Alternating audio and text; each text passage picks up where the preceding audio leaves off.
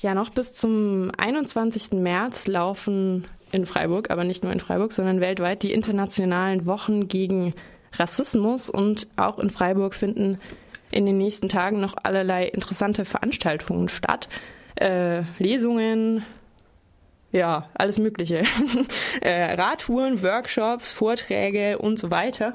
Und ich freue mich, dass jetzt ähm, Karin mit uns, im, mit mir im Studio ist. Sie ist vom Anti-Bias-Forum in Freiburg. Hallo, Karin, schön, dass du da bist. ja. genau, ähm, du machst am Freitag und am Samstag. Oh, Moment mal. So, jetzt hört ihr uns dann hoffentlich auch auf den Headsets. Genau. Nochmal Hallo. Hallo. So, ähm, genau. Ihr, du machst eine Einführung zu Anti-Bias. Mhm. Wenn jetzt jemand noch gar nicht davon gehört hat, was ist denn mhm. Bias oder Anti-Bias mhm. eigentlich?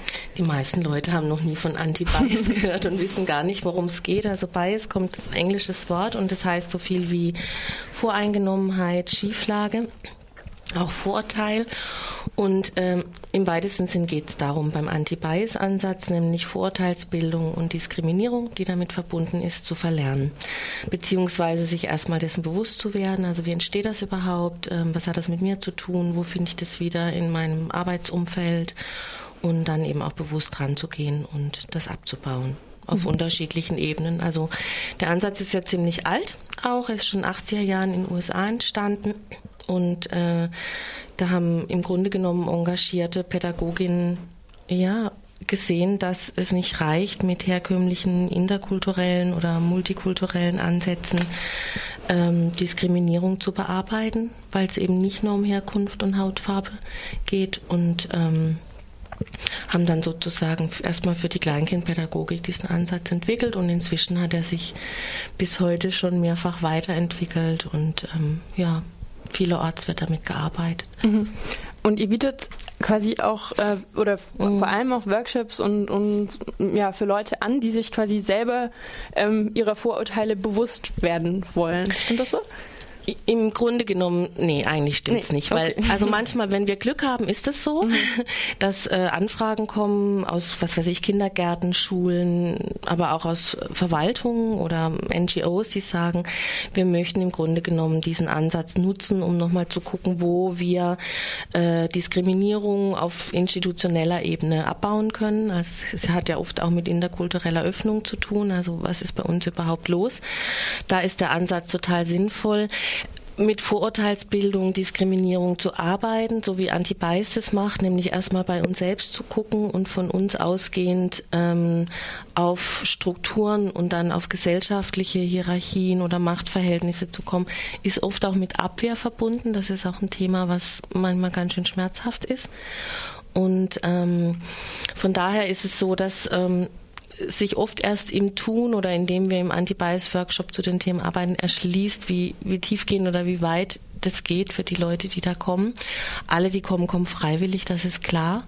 Ähm, an Schulen ist es manchmal anders. Da sind dann die Schülerinnen einfach ja, geschickt oder kriegen halt einen Workshop verordnet. Mhm. So muss man nochmal anders gucken. Mhm. Und vielleicht kannst du noch ein bisschen so mhm. von deinen Erfahrungen erzählen, also mit verschiedenen mhm. Leuten, die, mit mhm. denen du schon gearbeitet mhm. hast. Ähm, was für oder wie, wie ähm, verläuft vielleicht so eine Veränderung, die ihr anstoßt ja. durch eure Workshops, mhm. Veranstaltungen? Das ist ganz unterschiedlich. Also es gibt die Erfahrungen in, zum Beispiel jetzt in Kindergärten ja, oder in Kindertagesstätten.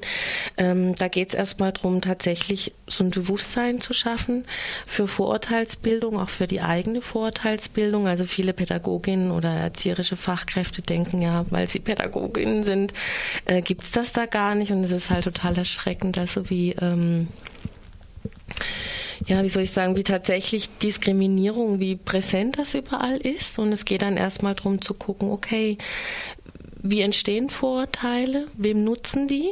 Auch bei uns, also in der Institution.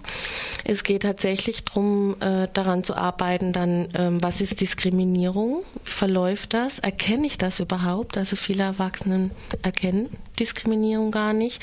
Und wenn sie sie erkennen, dann wird es eher tabuisiert, weil das natürlich auch nicht einfach ist zu thematisieren.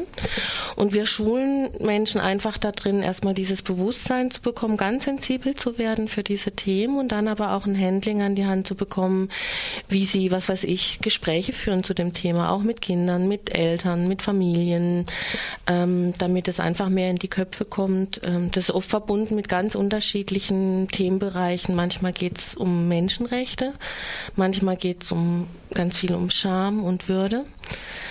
Mm, manchmal geht es darum, tatsächlich in den Einrichtungen Vielfalt äh, repräsentierbar zu machen. Also was weiß ich, wenn jetzt in einem Kindergarten oder in einer Schule oder in einer Institution viele Kinder oder Erwachsene ähm, nicht deutscher Herkunft sind und es repräsentiert sich aber gar nicht. Also weder im Outfit noch in der Sprache noch in den Büchern, dann ist da einfach eine Schieflage, die behoben werden will.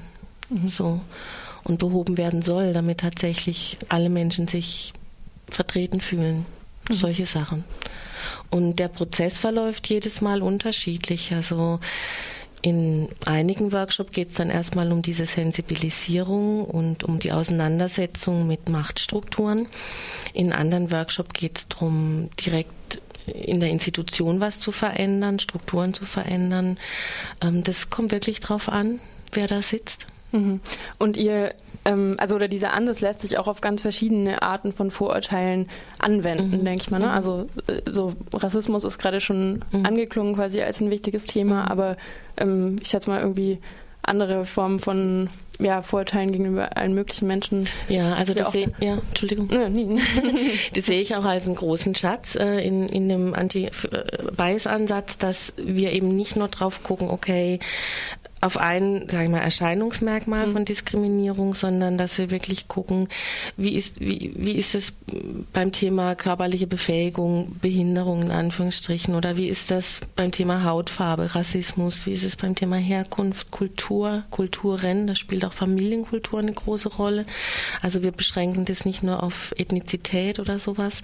Ähm, Alter spielt eine große Rolle, ja, also kleine Menschen werden vornehmlich diskriminiert und Alter alte Menschen auch. Mhm. Sexuelle Orientierung, religiöse Zugehörigkeit, also Erscheinungsmerkmale, die offensichtlicher sind, klar, äh, wie bei Rassismus, aber eben auch die nicht so offensichtlich sind, ja. Und ähm, das ist sehr spannend auch zu sehen, ähm, wie Menschen damit umgehen, weil wir sagen, dass alle also wir alle im Grunde genommen eine Erfahrung teilen, nämlich die diskriminiert worden zu sein. Mhm. Also egal, und wenn auch diese Diskriminierung sehr unterschiedlich ausfällt aufgrund von gesellschaftlichen Machtverhältnissen, ja.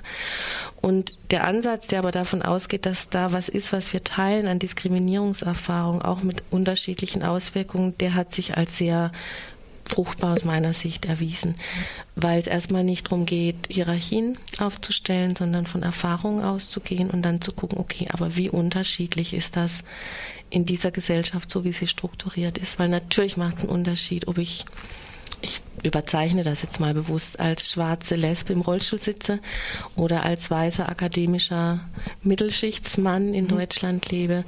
Ähm, aber auch er hat die Erfahrung von Diskriminierung im Gepäck und das ist eine gute Ausgangslage sozusagen, mhm. um zu arbeiten. Das wäre jetzt gerade meine Nachfrage gewesen, weil ich auch jetzt so ein bisschen hängen geblieben bin ja. an diesem, dass du gesagt hast, jede und jeder ja. hat Diskriminierungserfahrung, weil mir jetzt auch zuerst so dieses, naja, der weiße, heterosexuelle, mhm. irgendwie gut gestellte ja. Mann oder so, ähm, kann ich davon ausgehen, dass der überhaupt solche Erfahrungen gemacht hat oder dass mhm. ich mit dem vielleicht eine Diskriminierungserfahrung teile oder mhm. so. Ne? Mhm.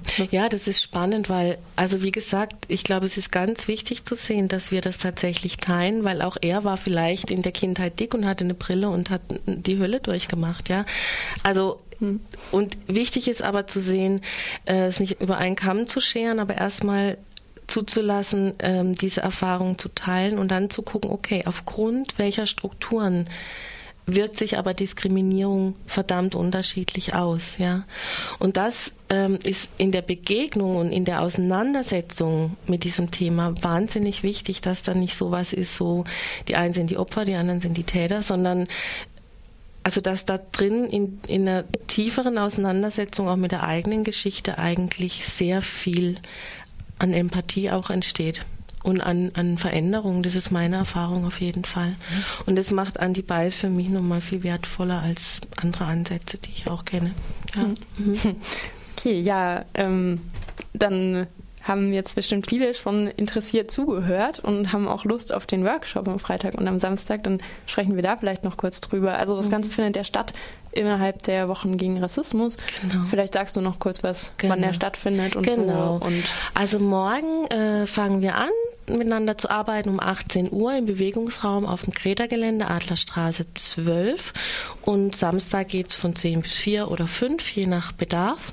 Und es ist tatsächlich eine Einführung in den Anti-Bias-Ansatz, in dem ihr den Ansatz kennenlernt äh, und indem wir aber auch ganz viel miteinander arbeiten. Also vornehmlich geht es um, um die Themen Vorurteilsbildung, Diskriminierung und Machtstrukturen und ähm, es sind noch Plätze frei und ich würde mich freuen, wenn ja, wenn es noch Interesse gibt und wenn ihr kommt. äh, kostet das denn was? Ja, es kostet 20 Euro, sensationell wirklich. okay. Das ist eigentlich auch eine gute Gelegenheit, mal reinzuschnuppern und ja, sich Lust machen zu lassen. Oh, Telefon? Ja. Moment, ich mach's an. Damit muss die Live-Sendung klarkommen. so, entschuldigt alle miteinander. Kein Problem. ähm, ja, jetzt ist natürlich auffällig, Samstag 14 Uhr findet auch die Demo gegen ja. Abschiebungen statt. Wie geht man denn damit um? Hast ja. du schon drüber nachgedacht, da den Workshop vielleicht kurz zu unterbrechen? Ja, ich habe äh, heute Morgen beim Frühstück schon drüber gesprochen und ähm, nee, im Moment fällt mir noch nichts ein. Ein bisschen unglücklich, weil ich selbst gern hingehen würde mhm. und manchmal ist es dann aber so, dass man sich entscheiden muss und ich hoffe, dass genug andere auf die Demo gehen. Ja. Und sie daran nicht scheitert am Anti-Bias-Work. ja, Wir sind ideell dabei. ja. ja, gut, dann ähm, ja, muss man sich entscheiden. Genau. Ich danke dir sehr, dass du hier warst und ja, uns ein bisschen gerne. was erzählt hast. Mhm. Genau, ja. Ähm, es sei auch nochmal darauf hingewiesen, die internationalen Wochen gegen Rassismus gehen noch bis zum 21. März. Ähm, das Programm ist ja vielfältig und lohnt sich mal reinzuschauen. Ähm, ja, wir machen jetzt erstmal weiter mit Musik und zwar gibt's jetzt Bandista Heidi Barricata.